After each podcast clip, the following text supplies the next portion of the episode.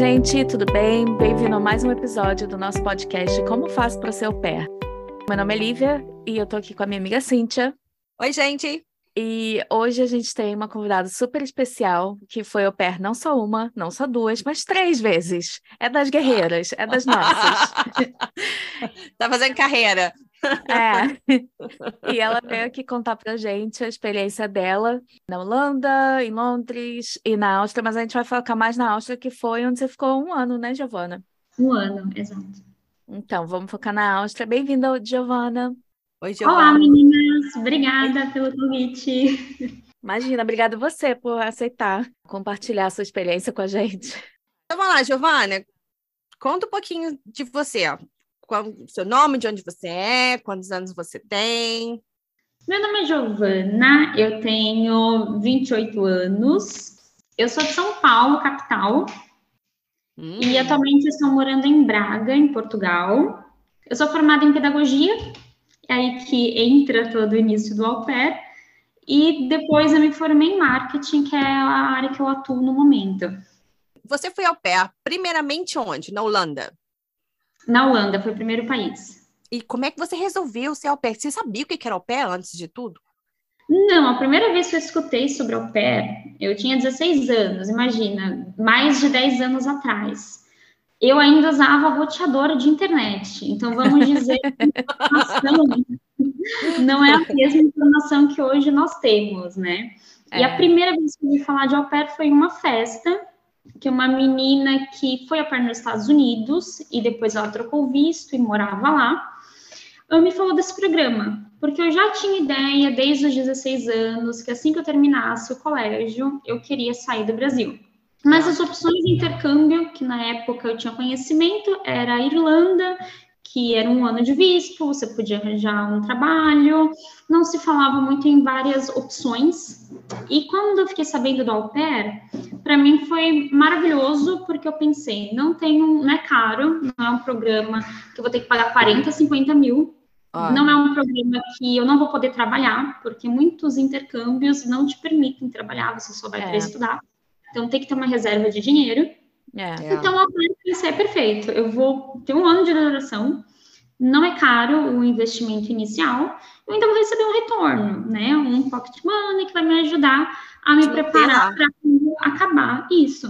Só que na época só tinha conhecimento dos Estados Unidos. É sempre assim, né? A maioria das pessoas só pensam que o programa de au pair é nos Estados Unidos e pronto. É. Sim, faz ideia que tinha opção de você vir para a Europa. E então, quando eu soube dos Estados Unidos, eu pensei, ok, eu nunca tive esse sonho americano, mas o que me impedia era, a princípio, a carteira de motorista. Eu não gosto de dirigir, nunca tive essa vontade de aprender a dirigir, de tirar carteira, sempre tive medo de carro. E para mim foi um impedimento. Eu falei, tá, vou descartar os Estados Unidos porque não compensa e aí passou. Passou, fez 18 anos, eu fiz um voluntariado em outro país para ter essa experiência de sair fora do Brasil. E aí eu voltei em 2017 com muita certeza que eu queria ir para fora. E aí já tinha mais informações na internet, 2017. Aí eu descobri que tinha au pair em outros países. E aí foi Holanda, foi totalmente por acaso, mas foi amor à primeira vista. Ah, é? Cliquei no Google, Holanda, falei, cara, é esse país que eu quero ir. Me apaixonei. Ah, é muito bonito mesmo, né? Muito bonito. E aí começou tudo preparativo, né? Tá, quero ir para Holanda, o que, que eu preciso? Quais são os requisitos? Foi muito tranquilo, fiz através de uma agência. Foi um processo longo, de quase seis meses de entrevista, hum. de documento. Até que eu encontrei a família foi muito fácil também, muito rápido. Foi a primeira família que eu conversei. E eu não aconselho fazer isso, gente. Não fecha com a primeira família por, por ansiedade. Acho que é uma das dicas principais, né? Porque, cara, o que tem de gente que faz isso, incluindo a gente mesmo. É. Pensar, não, tem, eu vou pegar a primeira família para ter certeza que eu vou, para garantir. E não é assim, porque você não raciocina direito, é. né? A família fala qualquer coisa, você fala concordo, concordo, vai dar certo, vou na fé. É. vou na fé. É, gente, não vai na fé, porque.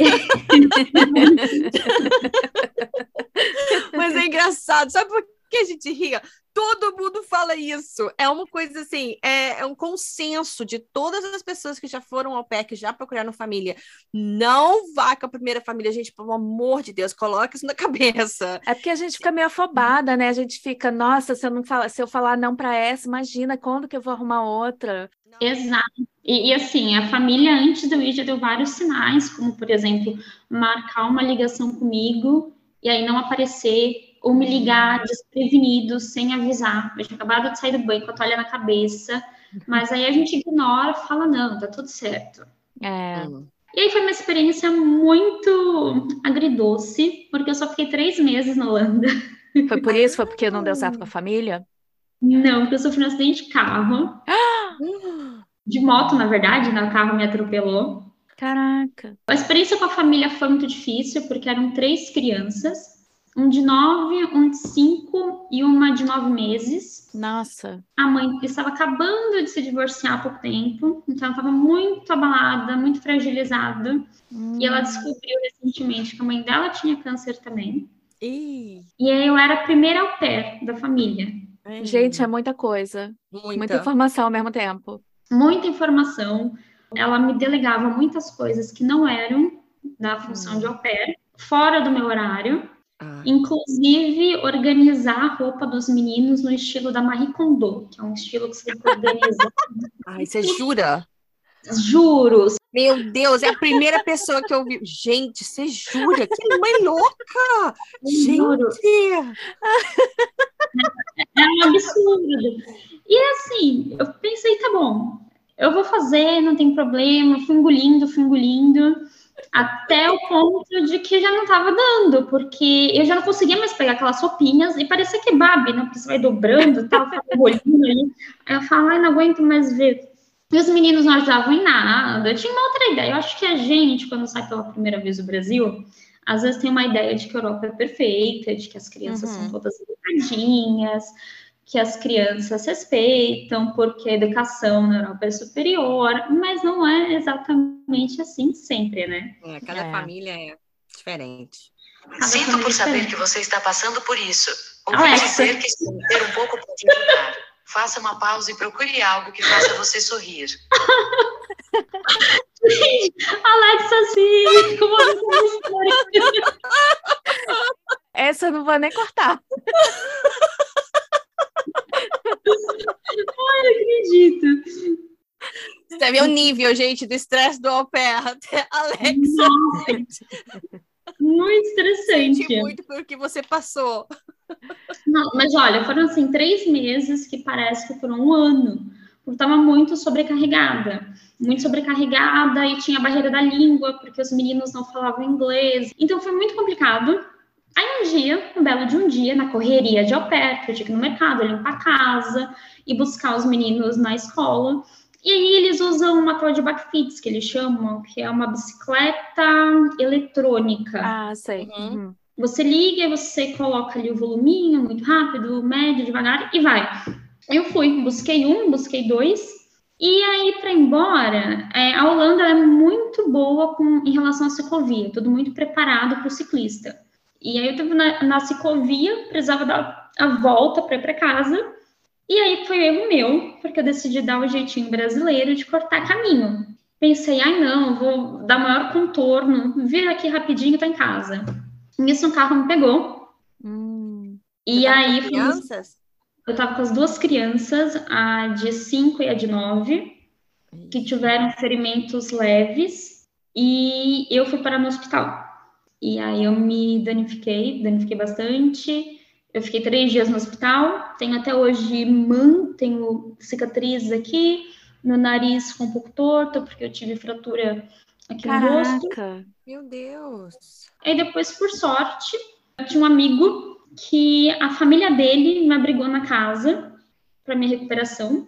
E aí cuidaram de mim assim, de uma forma muito acolhedora, muito acolhedora. Tinha a barreira do idioma porque os pais dele também não falavam inglês, mas faziam comida para mim e me levavam. Eu fiquei de cadeira de rodas, então eles me levavam no fim da tarde para dar uma voltinha. Não. Assim, nesse sentido, eu tenho que dizer que eu tive muita sorte, porque não são todas as pessoas que sofrem um acidente fora do país de origem e tem esse suporte emocional que eu tive, é. igual a família dele, né? Ah, como a Cintia sempre diz, o santo da OPE é forte, né? Nossa, demais, tá? Cara, parece cada pessoa na nossa vida, né? É, tem que ser, porque a OPE não, não é fácil. Imagina a sua família no Brasil, hein? Eles ficaram bem desesperados, mas eu tive que esperar um mês para voltar para o Brasil, porque a neuro hum. precisava assinar o laudo de, de viagem, porque eu tive algumas. Eu bati a cabeça e é preciso esperar. E o seu seguro de saúde? Fizeram uma, um acordo, porque danificou o carro do motorista, e o meu seguro, aparentemente, ele não cobria todos os gastos que eu precisei ter. Hum. E aí a agência. Ah, a agência. Ah, tem a parte da agência também nisso. É. a agência fez lá uma, uma negociação que eu não precisei pagar pelos danos do carro e o motorista não precisou pagar pelos custos extras da minha, da minha estadia no hospital. Mas a agência nisso tudo também não fez nada. Hum. Nada, nada, nada. Nos últimos dias, eu não podia ficar mais na casa do meu amigo, porque ele estudava e ele tem que sair da casa dos pais para poder estudar, ia para uma outra cidade. E aí a agência falou assim: olha, pega do seu bolso e vai para algum hostel em Amsterdã, porque daqui a três dias é o seu voo pega do seu bolso, depois a gente paga. Mas eu não tinha dinheiro porque eu não recebi o salário do au pair hum. depois que eu saí da casa da família. Eu não tinha uma reserva de dinheiro. Nossa. No fim, eu tive que pagar porque a agência não tinha, segundo eles, como desembolsar uma hospedagem para mim. E não me deram suporte nenhum. Realmente, nesse caso, quem me deu suporte foi a família do meu amigo. Em relação a médico, a agência não foi, as meninas da agência não foram me visitar. Nossa. Não tive nenhum contato com elas, a não ser e-mail, espero que esteja tudo bem. Um dia depois, olha, você vai ter que sair do programa. foi, foi basicamente isso. E, e foi, foi, um pouco decepcionante, porque você paga por uma agência te ajudar também quando você é au pair, não só no processo de pré-au pair, é, né? É, é. é. Durante o, o, todo o ano de au pair, você espera que a agência te ajude ou que resolva conflitos também em relação à família. Quando eu contatei a agência informando, olha, a mãe pede para eu fazer coisas que eu não acho certo, como a família foi viajar 10 dias de férias e falou que eram 10 dias de férias para mim, porém eles me deram uma lista de coisas para fazer da casa, como organizar garfo, colocar lixo para fora. Eu pensei, então eu não tô de férias, porque de é. férias é. eu a agência basicamente não fez nada, disse que pediu para conversar com a mãe, tentar conversar com a mãe novamente, ter uma conversa amigável e explicar como eu me sentia. Ou seja. Super funcionou, né? super funcionou. Enfim, acabei voltando para o Brasil por isso. Só tive uhum. três meses de experiência na Holanda, mas não me arrependo, porque eu sou apaixonada por aquele país. Eu voltei para lá duas vezes depois, ainda mantenho contato com esse meu amigo, e ah. eu acho uma experiência que, apesar do ponto negativo, né, que foi o acidente, foi uma experiência muito boa no sentido de perceber que sim, sou capaz de sair do Brasil uhum. sozinha, de me comunicar em outro idioma, de fazer amizade fora da minha terra natal. Nesse sentido, foi uma experiência muito positiva. Hum. E aí você voltou para o Brasil e como que você decidiu ir para a Áustria depois? Então, voltei para o Brasil já em negação né? Porque tinha largado meu emprego para ir para Holanda, eu tinha desistido de tudo. Eu ia para Holanda sem intenção de voltar. Então, eu vendi hum. roupa, vendi minhas coisas pessoais. Então, eu voltei em negação, porque eu voltei dormindo no sofá da casa da minha mãe, sem poder trabalhar, porque eu ainda não conseguia andar totalmente, estava usando muletinha, sem reserva de dinheiro. Então, foi um processo bem difícil, mas eu sabia que eu não queria ficar no Brasil e que eu ia voltar para a Europa. E no fim de 2018 eu comecei a trabalhar, já pensando em juntar dinheiro para em 2020 ser ao pé. Só que em 2020 veio a pandemia. Pois é, nossa. Cara, você foi determinado mesmo, né? Foi Sofreu um acidente, rolou pandemia, mas você falou, não, eu vou. Determinada, eu vou é isso mesmo. Ah, tá vendo? Tem gente que já sabe exatamente o que quer, mas isso é bom. Porque é. você tem um objetivo de vida que você vai e procura aí e vai fazer o que você quer. E, e detalhe, durante esse meu ano de au pair, eu descobri que eu também não tinha muita facilidade com criança. Era Ou seja, gente, também não recomendo se você não é muito fã de criança ser ao pé. Quando a gente se forma, acho que a gente tem uma ideia muito romântica da sua profissão. E quando é. você vai para o campo, você vai trabalhar, é diferente. Ainda é. mais com a criança de uma outra pessoa, que é uma outra educação. Você não pode ensinar da forma como você ensinaria seu filho, por exemplo. É. Né? Então, tem todas essa, essas questões, mas eu pensei, ok, não estou indo se ao pé novamente porque eu amo crianças, mas porque é uma opção barata de um intercâmbio que vai me abrir portas para ficar no país. A Áustria também te permite depois você aplicar para uma universidade, enfim. Uhum. Então falei, não, a gente vai ser ao pé mesmo, não nasce rica, vai ser isso. Bora, bora eu acho que é o consenso, né? É, não vou falar todo mundo, mas tipo 99,9% da galera que vai ser opera porque é barato, né? É porque é barato, uma forma é barata de se mudar. Quer sair do Brasil, você precisa de um primeiro passo, né? Depois que você é. está lá, você consegue né, é, dar uma olhada nas suas outras possibilidades, mas o primeiro passo de sair do Brasil com um pouco de garantia que você vai ter um dinheiro mensalmente ali, tem, vai ter um teto sobre a sua cabeça, é, é é. Que é uma porta de entrada. É. é. Ciente né, do programa, quais são suas obrigações, seus direitos, faça tudo certinho. E você tem um ano, pelo menos, sabe, para estar tá aprendendo outro idioma, tá ganhando um dinheirinho. Então é, é um caminho.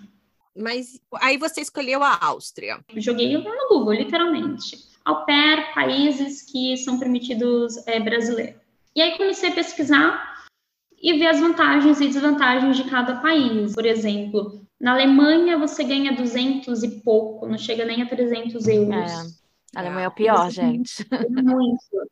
Pior. Aí apareceu a Áustria. Meu olho assim chegou a brilhar. Falei, nossa, peraí, deixa eu ampliar aqui e ver se é isso mesmo. 18 horas semanais? Isso. Aí estava decidido, então. Quando você viu aquilo, acabou. Nossa, não precisava de carteira de motorista, não precisava alemão. Você entra como turista e aí tira o visto no país. Eu pensei, perfeito, é a Áustria, eu vou para a Áustria. Aí eu comecei a buscar famílias online e não tem muitas famílias na Áustria. É mais fácil você hum. encontrar na Alemanha. E aí encontrei essa família e tinha uma criança só, de sete anos. Gente. Pensei, gente, é perfeito.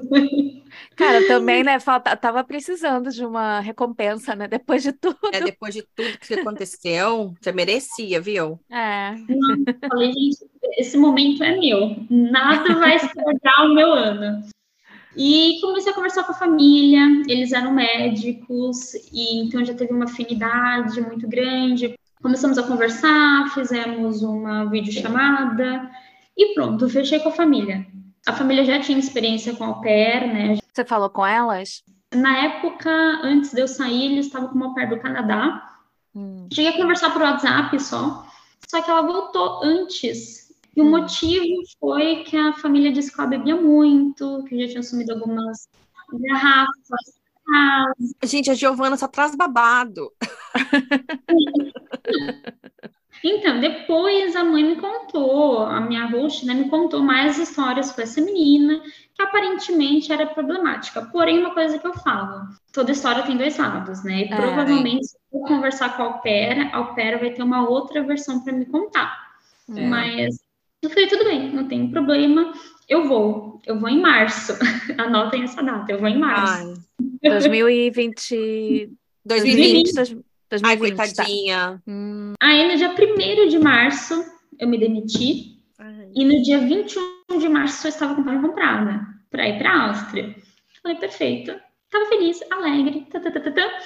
E aí a, as fronteiras fecharam, né? E foi tudo muito rápido, foi tudo muito rápido. Foi. Aí começou a bater aquele desespero, porque eu pensei, é cancelar a passagem, a família não vai me esperar de novo, vou perder o programa, vou perder a oportunidade, não tenho plano B. E não teve o que fazer realmente. A gente entrou em pandemia. E aí eu falei, ferrou, não, tem mais o que fazer. E não tinha uma data, né, para abrir quando isso ia mudar. E a família foi muito compreensiva, tanto porque eles também não tinham como pegar uma outra pé. Não. Verdade. Então, na verdade, não foi, se foi compreensão, mas eles também não tinham muita opção, a não ser esperar. É. E eu passei um ano inteiro alimentando a relação com a família, porque eu achava isso muito importante, né? Então, toda semana era vídeo, eu fazia um bolo, mandava foto, a família mandava foto do menininho brincando. Então, por um ano, a gente alimentou à distância essa relação. Legal. Foi muito bom.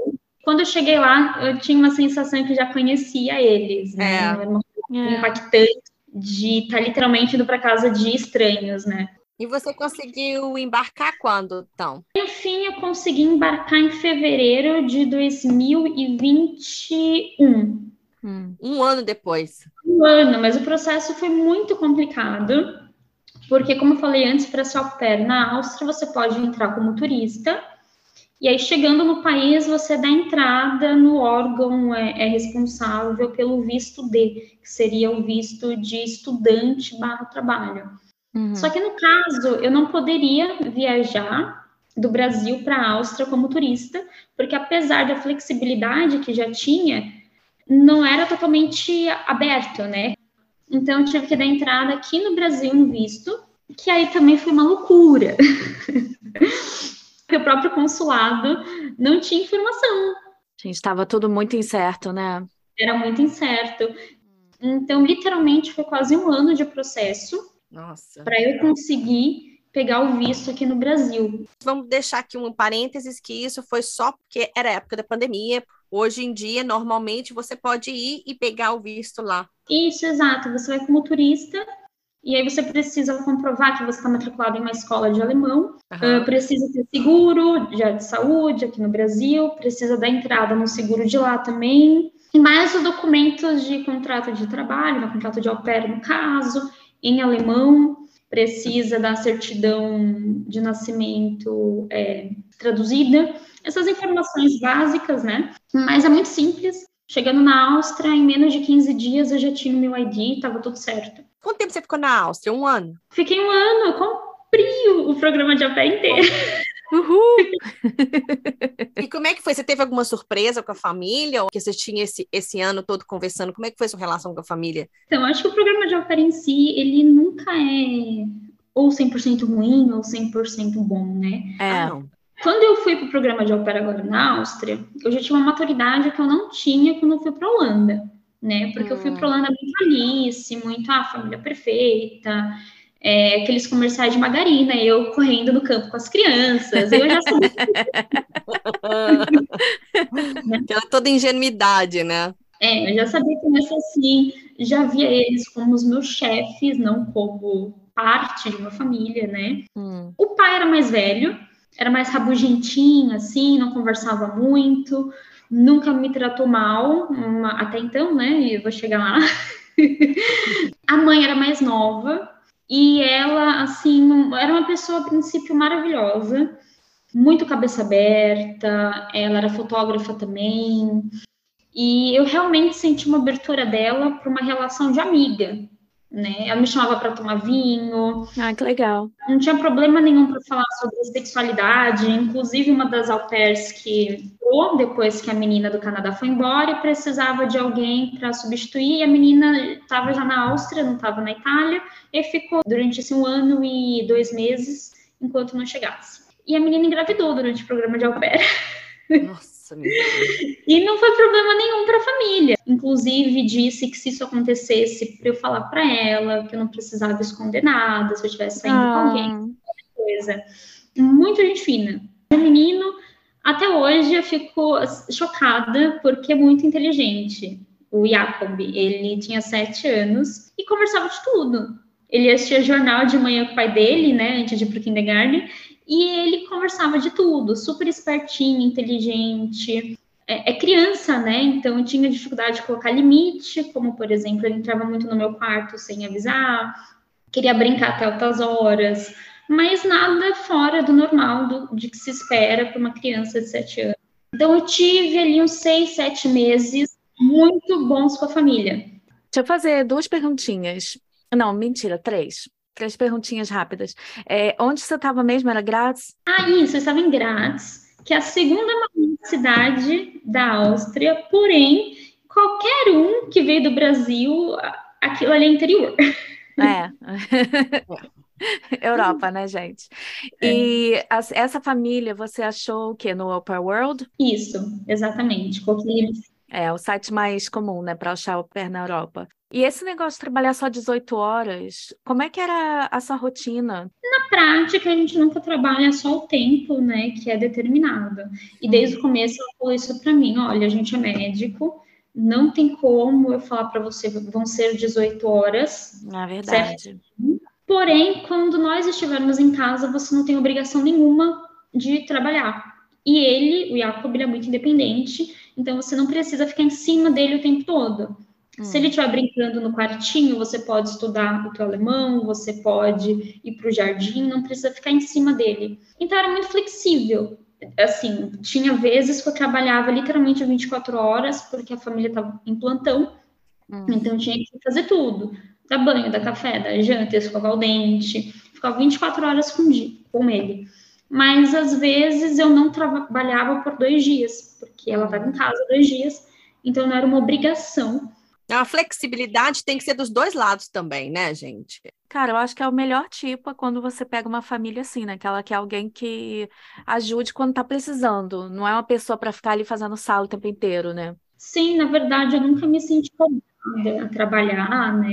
Ela sempre respeitou muito. Olha, se você estiver cansada hoje, não precisa ficar em cima dele, coloca ele para assistir um desenho e tava tudo certo. Ah, Então, em relação ao horário, em teoria são 18 horas, mas na prática não é como em nenhum trabalho. Em nenhum trabalho hoje em dia a gente trabalha exatamente só o horário estipulado É. pelos nossos chefes. Mas você tinha, assim, é, rotina, assim, de tempos livres? O que, que você fazia? Sair ou ou você ficava em casa, no final de semana, por exemplo? Então, é, de manhã ele ia para a escola, então eu só começava a trabalhar às duas da tarde, que era o horário que ele voltava da escola, e eu, eu geralmente trabalhava das duas às seis, sete.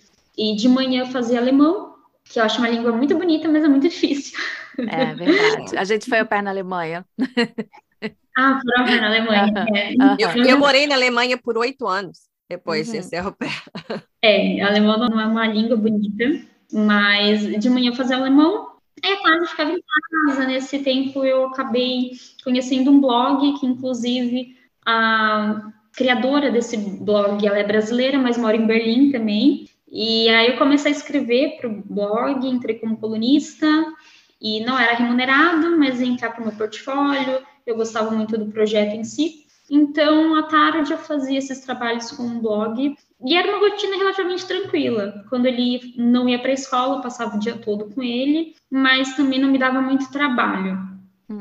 E assim, como o programa não é, não é regularizado do tipo, eles oferecem um visto próprio para au pair, é esse visto estudante de trabalho, essas coisas, tipo, a família pagar curso, pagar metade do curso, pagar cartão de transporte, essas coisas, você pode negociar? No contrato diz que a família paga metade do curso, mas que a au pair era responsável por pagar o seguro. Porém, a família, por livre e espontânea vontade, ofereceu para pagar o curso e o meu seguro, e eles me deram um cartão anual de transporte público. Legal. Olha, O que não são todas as famílias que fazem, não é uma obrigação, né, do- É. mas dos hosts, foi uma, um acordo que a gente fez. Na verdade, ela me. Não foi nem um acordo, ela me de- decidiu dar de presente, disse que para eles não tinha importância, e eu aceitei. Né? lógico. Estarei aceitando. Vou recusar, tudo bem. Como foi para você conhecer pessoas por lá, fazer amizade? Você fez no curso, de repente, conhecer outras au pairs? No curso, eu não fiz muitas amizades, eu estudei com duas meninas do leste europeu só, era uma turma pequena. E tinha a barreira linguística, porque elas não falavam inglês muito bem, estavam aprendendo alemão. E as au pairs, não tem muitas au pairs na Áustria, né? E a maioria estão em Viena ou mais afastados. E onde eu morava, que apesar de ser a segunda maior cidade, é ainda assim muito, comparado ao Brasil, comparado a São Paulo, é interior. Ah, com certeza. Comparado a São Paulo. São Paulo. Comparado a São Paulo, acho que quase a Europa toda, tirando as né, capitais. É, é, porque até Viena não é muito grande, né? Viena é bem compacta. Viena é, mas, por exemplo, eu não morava em Graz, Graz, era mais afastado, 15 Aham. minutos de um Tipo subúrbio de, da cidade, né? Tipo subúrbio, mais perto da montanha, era residencial. Então só tinha ônibus a cada uma hora. Hum. Então, digamos assim, que não era muito fácil sair à noite, porque sair à noite teria que voltar de Uber ou voltar, sei lá, 8 da noite, porque depois não tinha mais ônibus de fim de semana. Ah. Complicado. E aí eu não saí muito durante até julho, mais ou menos. Eu fiquei bastante em casa, porque eu gostava. Lá tinha muitas montanhas perto, natureza. Então eu saía para passear. Colocava tênis, pegava meu fone e ia passear por ele mesmo. Olha, mas esse de sair para passear é a melhor coisa. Cara, ainda mais aqui pela Europa, né? Cara, a Áustria, aqueles lagos maravilhosos. Gente, a Áustria é muito linda. Áustria, Suíça, aquela área toda. E você viajou pela Áustria mesmo, sim, para conhecer, ou pelos arredores, ou com a família? Então, eu conheci uma pair depois de Viena, que também tinha sido pair na Alemanha, que foi expulsa pela família, e aí foi para Viena. E aí fiz amizade, aí ia bastante para Viena para encontrar com ela. E nas férias eu fui viajar, fui para Croácia, depois eu fui para Bósnia, aí eu fui para Holanda ver esse meu amigo, aí a gente fez uma viagem de carro pela Alemanha. Então viajei bastante e foi aí que os problemas começaram a acontecer ah. depois das férias, porque até então eu ficava muito tempo em casa.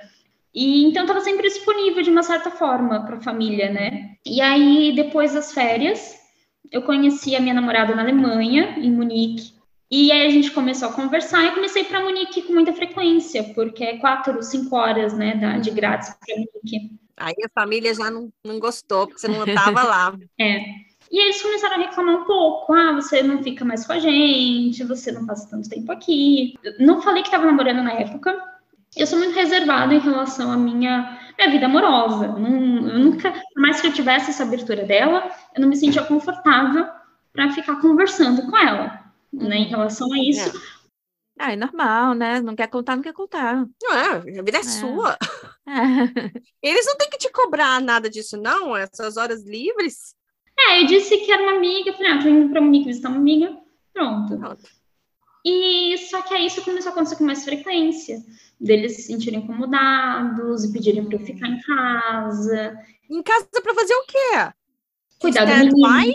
Eles trabalhavam no fim de semana também? Às vezes, não era muito frequente. Às vezes tinha plantão ou ligavam para emergência, mas no geral eles não trabalhavam de sábado e domingo e durante a semana, três da tarde, eles já estavam em casa. Cara, esse é um negócio assim, às vezes você acha uma família que tá te oferecendo muita coisa, né? Por exemplo, oferecer salário alto, pagar o curso, não sei o que, não sei o que lá. Mas aí você fica pensando, tá, quando as molas de mais santo desconfia.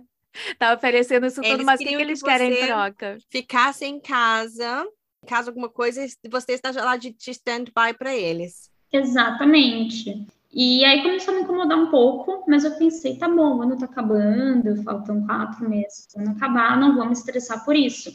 Só que ao mesmo tempo, quando eu entrei no programa de au pair, obviamente já estava ciente que eu ia morar com uma família, né? Então eu tinha que ser flexível para me adaptar à cultura daquele país, aos costumes da família. Mas eu também já estava de saco cheio. É. Eu queria ter minha casa, sabe? É bem nessa época mesmo, né? Sempre assim. É bem lá para os oito meses, né? Exatamente. E assim, eu estava de saco cheio porque eu queria minha casa, eu queria minha privacidade, eu queria comer a hora que eu tivesse vontade. Lá eles têm uma coisa muito regrada de todo mundo comer junto, hum. né? E esperar todo mundo jantar junto. E tudo bem, é a cultura da família, não sei se é a cultura de todo austríaco, uhum. mas às vezes estava com fome, tinha que esperar a mãe chegar para poder comer. E isso começou a me incomodar. Me incomodar porque, por exemplo, eu queria sábado à noite pedir uma pizza. Uhum. Mas se eu uhum. pedisse uma pizza, eu tenho que dividir com a família involuntariamente. É. Pelo menos com o menino eu tenho que dividir. É pecado, gente. Ai, vida de alpera. Ai, meu Deus. Nossa, tinha estoque de comida. Eu ia no mercado, colocava umas besteiras na bolsa, tipo, bolacha, salgadinho, colocava no meu armário e pronto. Eu tinha que fazer isso. Ai, é foda, né? Isso.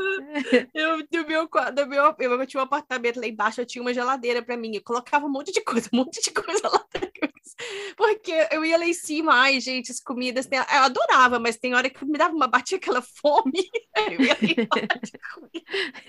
Sim, às vezes era 10 horas da noite, queria comer alguma coisa, ficava, ai, se eu for descer na cozinha, vai fazer barulho, vai acender luz. Uhum. Então, assim, você começa a se incomodar porque não é tua casa, né? É. Era fim de semana, eu queria dormir até um pouco mais tarde, mas eu ficava incomodada porque eles acordavam cedo. Aí eu ia descer lá, meio-dia, com o cabelo todo espetado, cara de sono, e a família super ativa. Eles andavam de bicicleta, fazendo ah, caminhada. Bem europeu mesmo, né? Bem europeu. E aí eu estava muito desconfortável, porque eu queria o meu espaço, uhum. né? Eu não queria mais ser ao pé. Não era necessariamente vinculado com a família, mas eu já estava de saco cheio, porque a impressão que eu tenho é que quando você opera, você trabalha 24 horas por dia, porque até quando você não está trabalhando, você se sente na obrigação de fazer coisas. Que você mora no seu trabalho. É, é esse que é o problema. Eu queria muito ser desse tipo de gente que não tem essas coisas, sabe? Esse tipo de gente que se faz confortável em qualquer lugar. Porque eu acho que isso é muito importante para isso de au pair, né? Você tem que, tipo, se fazer em casa mesmo. Senão você fica assim também, né? Toda preocupada. Ai, será que eu faço isso aqui? Será que eu ajudo ali? Ah, mas é isso um é saco. completamente normal, né? Desse de, é, de é completamente meses. normal. Completamente normal. Mas que bom que você conseguiu. Você chegou a conversar com a família sobre isso? Ou você se, só colocou só vai na força da, do ódio e continua o resto do ano. Não, eu fui na força do ódio até o momento que estourou. E estourou muito mal. E... Eu tinha, em fim de novembro, planejado já viajar o ano novo. Perguntei para eles, eles me autorizaram. Então, já comecei o planejamento, comprei passagem, hotel. Uhum. Acho que lá para 15 de dezembro, 20 de dezembro. E eu só reforcei, né? Olha, é, dia 1 não, dia 28 eu vou viajar, tudo certo, até convidei ao pé, que é pé, que é brasileira, depois a melhor amiga dela acabou pegando uma au pair brasileira, hum. e aí eu convidei essa au pair brasileira para ir junto. E aí a mãe ficou transtornada. Ela disse que eu devia ter perguntado para ela antes. Como assim? Ué, moça, perguntei. E aí ela disse que não era assim, que provavelmente eu ia ter que ficar em casa, porque eles tinham é, uma cesárea agendada e precisaria de alguém cuidando do Jacob. Eu falei, olha, eu já perguntei para vocês com antecedência, você disse que não tinha problema. Aí o pai começou a colocar o Covid. A desculpa dele era de que eu pegasse Covid e voltasse para casa, infectasse todo mundo. Sendo que eu já hum. tinha tomado vacina, e não, a Europa em si não estava com grandes restrições. É. E aí começou a, uma situação muito chata, porque pela primeira vez eu falei, não, eu não vou cancelar minha viagem, porque eu já estou com tudo pago, sendo que eu te pedi antes. É. E foi a primeira vez que eu me opus. E ela não gostou. E aí ficou um clima chato na casa, que foi, foi se logo antes do Natal, né? Foi logo antes do Natal. E você passou o Natal com eles? passei a nadar com eles, boba, porque não era uma obrigação. Hum. Mas eu, eu tenho muito essa questão também, né? De, por exemplo, igual a gente estava comentando. Se eu passasse na cozinha e tivesse a louça suja na pia, eu colocava na máquina de lavar. Hum. Se tivesse a bancada da cozinha suja, eu passava um paninho. Eu nunca consegui fechar os olhos uhum. e falar, não vou fazer. Então, com o Natal foi a mesma coisa. Eu pensei, não, vou passar o Natal com eles. O menino gostava muito de mim. Hum. E eu falei, vou passar o Natal com eles, vou ter essa experiência. Hoje eu me arrependo.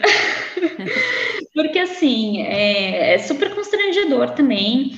Te colocam numa, numa situação com um monte de parentes que você não conhece, que até para hum. eles eram desconfortáveis, porque os austríacos, eu acho que são muito parecidos com o alemão em relação a isso. É tudo muito formal, né? Uhum. Tudo muito organizadinho, então tem hora para comer, tem é. garfinho sobremesa é, é, o, é o especial, o pai tem que sentar primeiro, o pai começa a se servir. Então, assim, eu me senti totalmente robotizada. Uhum. Porque eu tô acostumada com aquele Natal descontraído, que a gente senta no chão para comer, é. né? Não tem formalidade.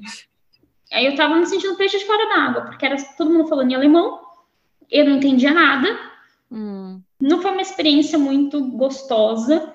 Mas ok, foi legal. Eu também não sou uma pessoa muito apegada ao Natal. e muito apegada a, a, essas questões assim de ah, tem que estar com a família. Então foi o quê? Foi mais uma data comemorativa para mim, deu certo. Uhum. E aí aconteceu um outro ponto muito importante que foi que surgiu a briga. Na Áustria, você ganha um décimo, décimo terceiro. Nossa, que interessante. É, você ganha um bônus de Natal, que é o valor de um outro pocket money. Então, você ganha em dezembro, é, como se fossem dois salários.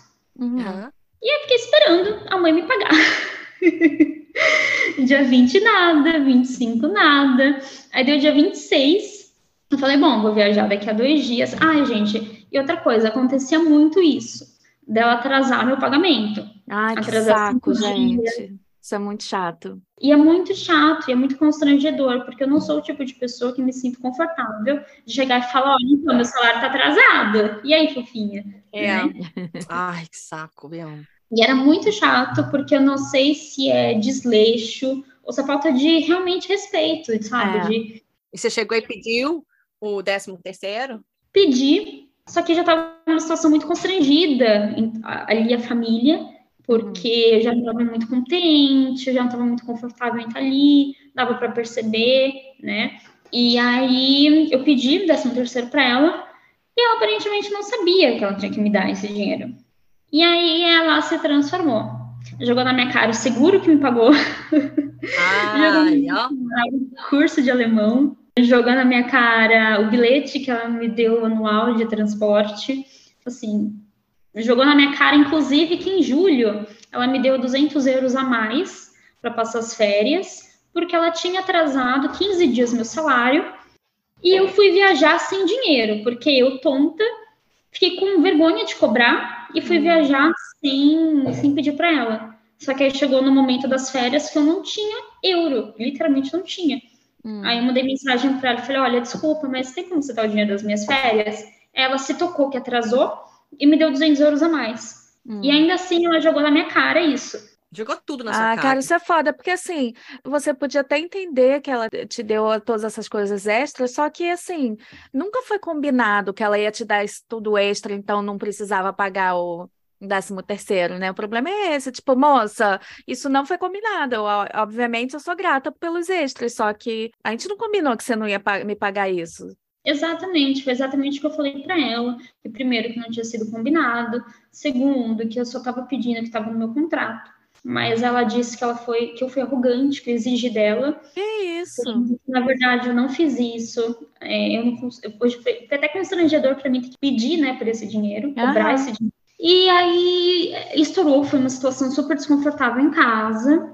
E aí o pai disse que se eu fosse passar o ano novo fora, eu não precisava mais nem voltar. Que isso? E aí? Foram cinco dias de muito drama de novela mexicana. Porque eu tive que ameaçar ligar para o, o, Tem um órgão que faz essas regulamentações de uhum. trabalho. Aí eu disse que ele ia ter que entrar em contato com esse órgão. E aí a mãe acabou me pagando, mas foi muito desgaste, de muita, é. muita briga verbal mesmo, né? Ai, gente, é desnecessário, né? Foi muito desnecessário, foi super constrangedor. Foi horrível. Você saiu de lá? Você viajou? Como é que, como é que foi então? Fechou esse? Porque você ficou um ano com a família, como foi? E aí eu falei, tudo bem então, vou sair dia 28 e não volto mais, porque eu estava de saco cheio e juntou tudo, né? O já é. de saco cheio, essa situação com eles. Aí eu fiquei esses últimos dias lá, numa situação bem constrangedora, de evitar o máximo vê-los. A criança também se afeta, é. porque querendo ou não, ele não, não entendia o que estava acontecendo. É, tadinho. O pai, antes de eu sair, fez uma revista nas minhas coisas. Ele falou: é igual check-in e check-out de hotel. Quero ver se você não tá levando nada contigo. Nossa e Senhora. Eu, eu fiquei muito puta. Não sei se pode estar tá falando pode, aqui. Pode, pode. Mas eu fiquei muito. Eu falei, tá, tá brincando, sabe? Eu vou, eu vou levar é. o quê? Mas eu falei: fica à vontade, pode olhar tudo. E eles me deram um celular, que era o celular de au pair, né? Eles conferiram se o carregador estava certo, se o chip estava lá, tudo. Sim. Foi bem constrangedor. Foi uma cena bem. Nossa, detesto mesquinharia, gente. Aí eu fui para Praga. Chegando em Praga, não parou ainda. O pai me acusou de ter roubado o laptop. Sendo que o laptop estava na gaveta do quarto. E eu tinha mandado uma mensagem por escrito no WhatsApp para a mãe, falando: Olha, o seu laptop está aqui, deixei na gaveta. E aí ele nem me pediu desculpa nem nada, ele só me bloqueou. Mas ele tinha me ameaçado, bem maduro. bem maduro. E olha que já tinha passado dos 50, médico, ele era muito egocêntrico nesse sentido, né? De que, ah, eu sou uhum. inteligente, colocava o vinilzinho dele lá, e só as músicas clássicas. Ai, preguiça desse homem, gente. Muita preguiça. Mas foi isso, eu falei, tá bom. É, tive uma experiência de 10 meses, ok. Os últimos dois meses foram ruins. Mas se eu colocar na balança, eu vejo muita história de muita au pair que é literalmente despejada, e a família trata muito mal. Em relação a isso, não teve. O que teve, eu acho que é o desgaste normal é, de uma pessoa perto dos 30 que de repente percebe que quer a tua casa, quer teu espaço, quer fazer as coisas do seu jeito, não morar com teu chefe, não morar com a tua chefe. E, e, foi mais um desgaste, acho que do programa em si, né? É. é porque eu acho que acontece com a família também, da família, às vezes, sei lá, ficar de saco cheio também de ver nossa cara. E não é nada é. pessoal, é só é normal, Todo mundo né? Fica de saco cheio ali no final, gente. É. é. O negócio é como lidar com isso, né? Então você falou agora, colocando a balança, você recomendaria então para as pessoas? Recomendo, recomendo sim. Eu acho que estudando antes, vendo as opções, sabendo os seus direitos e deveres, vir com uma reserva de emergência também, eu acho super é, válido. Essa é outra dica que todo mundo dá também. É, muito importante. Caso uma merda acontece, você já tá é. ali, você já tem, né? É. é. Então, porque assim, senão você fica totalmente dependente deles, né? Quando eu cheguei, eu tive que esperar meu primeiro salário para poder sair fazer alguma coisa, que é. também não é legal enfim, acho que a ideia do programa também é se divertir, é sair, conhecer lugares. Né? É, o seu intercâmbio, né? A gente vai por algum objetivo, para viajar, é. para conhecer gente, para conhecer outro país, não para ficar sentado em casa. É. Você viu que os problemas começaram a partir do momento que você começou a viajar, começou a viver mais a, é, a é, sua vida e aproveitar o programa, que aí a família já não gostou dessa liberdade que você estava tendo, bem interessante. É, alguém tem que ir lá conversar com eles, explicar o que, que é o programa. É melhor deixar isso também bem claro desde o início, quando você está conversando com a família, o que, que eles esperam de você nos finais de semana, por exemplo, nas suas horas é. livres, para evitar esse tipo de problema no final, né? Isso é muito importante, porque eu não fiz essas perguntas. Hum. Eu incluí uma família em relação Aí. a voltar para casa, como eram os fins de semana, porque na minha cabeça eu queria mostrar que eu estava ali para a família. E a hum. família ia, eu ia ter o match, porque a família vê isso em mim, e que se eu mostrasse que eu estou ali para sair, para me divertir, a família já fala, opa, essa daqui é. não. Uhum, um erro é. muito grande, porque eventualmente você vai querer sair. É. Se você tiver as coisas claro antes, já evita muito problema. É. Falando em viagem, Saindo um pouquinho do perrengue, você tem alguma dica de como viajar barato pela Áustria ou da Áustria para algum outro país perto? Porque a Áustria tem muito país perto, né? Sim, na Europa inteira é muito fácil, né, de viajar, porque em quatro horas, duas horas de ônibus, você literalmente está em outro país hum. e quem ganha em euro tem essa facilidade porque é muito fácil encontrar passagens por 5 euros, 10 euros. E quem é au pair eu acho que a prioridade é gastar pouco, né? Porque nós sabemos, au pair é também chamada de au por. Exatamente. nós não ganhamos muito, não dá para sair esbanjando viagens, mas tem essa facilidade de viajar. Eu acho que a minha dica principal é a Flixbus. Eu sempre usei muito Flixbus. Eu não sei se opera em todos os países da Europa, mas da Áustria eu consegui para a Itália, eu fui para a Croácia, ia muito para a Alemanha com a Flixbus, e você encontra passagens de 5 euros, 10 euros. De avião também é muito fácil. É. Você consegue promoções também super econômicas. E hum, eu acho que o maior conselho para quem vai viajar é levar comida na viagem para não gastar com comida fora. É Porque verdade. é muito em restaurante. É muito caro comer em restaurante na Europa. É. Então, é. eu ia viajar, eu levava uma bolsa, um lanche, uma fruta, ia no mercado. Você vai no mercado com 10 euros, você compra salgadinho, suco, danone, bolacha. E ia viajar com comida na bolsa para não gastar em restaurante. Ah, vi um sorvete, tomar um sorvete, mas é. não colocava o foco na gastronomia, porque ou você vai viajar ou você vai para comer. Os dois é. não dá. É, mas hoje em dia acho que até também tem, muito lugar tem esses mercados de comida, né? Que aí tem umas coisas mais em conta, um pouquinho mais baratas, aí dá para você experimentar uma coisa aqui, uma coisa ali local, né? Dá para fazer tudo. Se, se ajeitar, dá para fazer um pouquinho de tudo. é.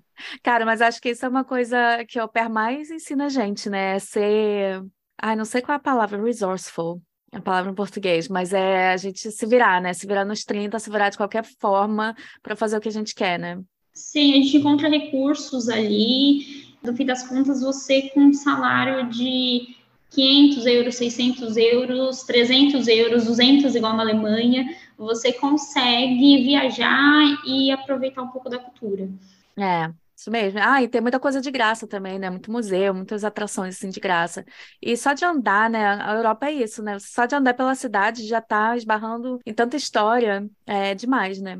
Sim, e outra, ao pair vai aprender a andar, porque esquece isso de pegar Uber, né? Ah, isso mesmo, isso mesmo. A gente tem muito costume no Brasil de pegar Uber para tudo. Aqui coloca um tênis confortável. Se você vai viajar, se prepara, que vai ser 20 quilômetros por dia e tá tudo certo, porque aqui é normal, as pessoas andam muito. É, é. muito difícil gastar dinheiro com Uber, táxi. Então, para viajar muito na Europa, é colocar uma roupa confortável, um tênis confortável e saber que você vai andar muito e tá tudo certo, porque tem sempre lugares bonitos para ver. Pois é, é assim que a gente explora, né? E falando em comida, como é que era a, a culinária lá na sua família? Era bem austríaca? Você passou algum perrenguinho, alguma coisa assim? Era ok? Tinha alguma coisa que eles comiam que era meio estranho? Então, eu descobri que a, a, o estilo de vida deles gastronômico não era muito austríaco. Eles comiam muito pão, né? Em alguns países, como na Holanda, é normal você substituir o almoço pelo pão. É, super europeu. É. é. mas eles comiam pão no almoço e a família pulava refeições. Então, por exemplo, eles tomavam café da manhã e aí depois iam almoçar três, quatro da tarde. E aí para jantar era uma sopinha, alguma coisa leve. E eu não tô acostumada, tô acostumada a ter almoço, café, janta, tudo ali certinho, né? Uhum. Para mim foi muito difícil, porque por mais que eu já tinha essa experiência antes da Holanda, para mim almoçar pão não é almoço. Cadê o arroz com feijão, né? É, foi um pouco difícil nessa parte de me acostumar a substituir um almoço por um pão, mas em relação à facilidade de comprar coisas é ótimo, porque você encontra vinhos super barato, queijos, uhum. Uhum. assim, uma variedade de queijos super em conta. Então, dá para aproveitar muito da gastronomia. Não, eu acho a gastronomia cultural, porque em si o povo austríaco come muita carne, batata, umas coisas que não tem muita personalidade, sabe? É. São comidas muito, ah, ok, eu não como carne, sou vegetariana, então isso também ah, foi... fica difícil. E aí, na verdade, a minha alimentação virou meio que uma... o que encontrava. É, acho que quando eu penso em comida austríaca é schnitzel, que eu particularmente eu amo, mas se você é vegetariana não rola. Mas também tem os, as padarias, os bolos, né? Acho que essa área assim da Europa tem muita padaria maravilhosa, né? Muitas Sim, é tortas. É torta, bolo, também cerveja para quem gosta de cerveja, é. tem uma cerveja muito boa. Então, dá, dá para aproveitar, dá para aproveitar assim, pão também, muita variedade de pão. São vários tipos de pães caseiros, de fermentação natural. Então, é. para quem gosta de alimentação saudável também. É muito fácil você comprar coisas mais saudáveis, como castanha, granola. E você foi ao pair em Londres também, não foi? Um mês? Eu fui. Como é que foi isso? Você foi... Por que, que você decidiu ir? Minha ideia era, depois da Áustria, para a Alemanha, só que meu uhum. alemão não foi o suficiente para isso. Então, eu pensei para Irlanda.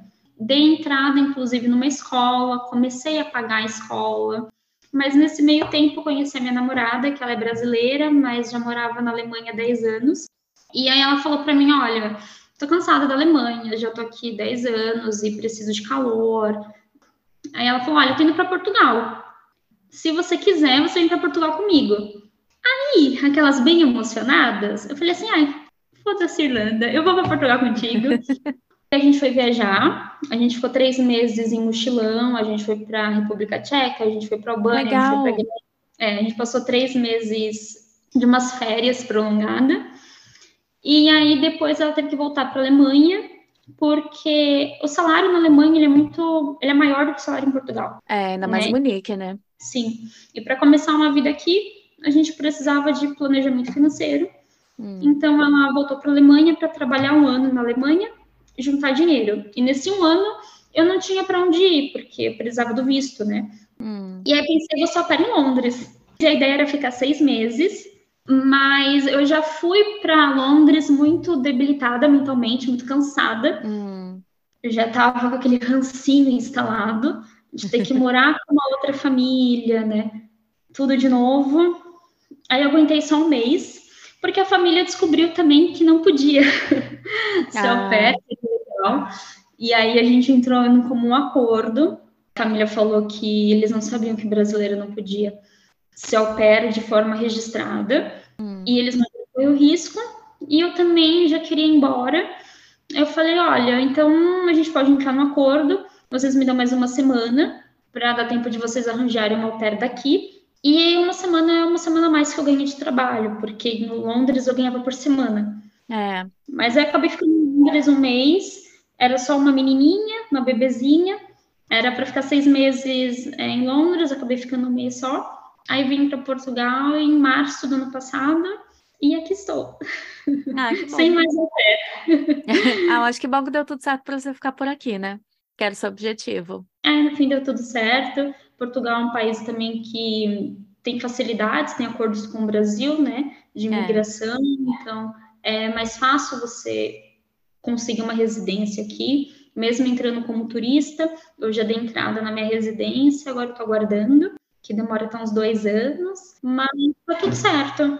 Ah, que bom. Olha, muitíssimo obrigada por aceitar nosso convite e por nos dar todo esse tempo que a gente está aqui há mil horas já conversando com você. Desculpa uma coisa.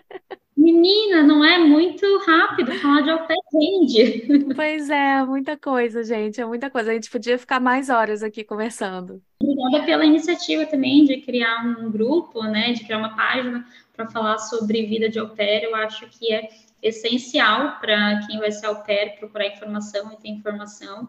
Eu É. mesma, antes de ser au pair, eu escutava muito vídeo no YouTube, não tinha podcast. É, na nossa época não tinha nada. A gente, cara, a gente é do Orkut. Na nossa época era Orkut. A gente sempre quis fazer alguma coisa, só que nunca tinha tempo. Au pair raiz. Pois é. Muito obrigada pelo seu tempo de ter conversado com a gente sobre o programa de au pair.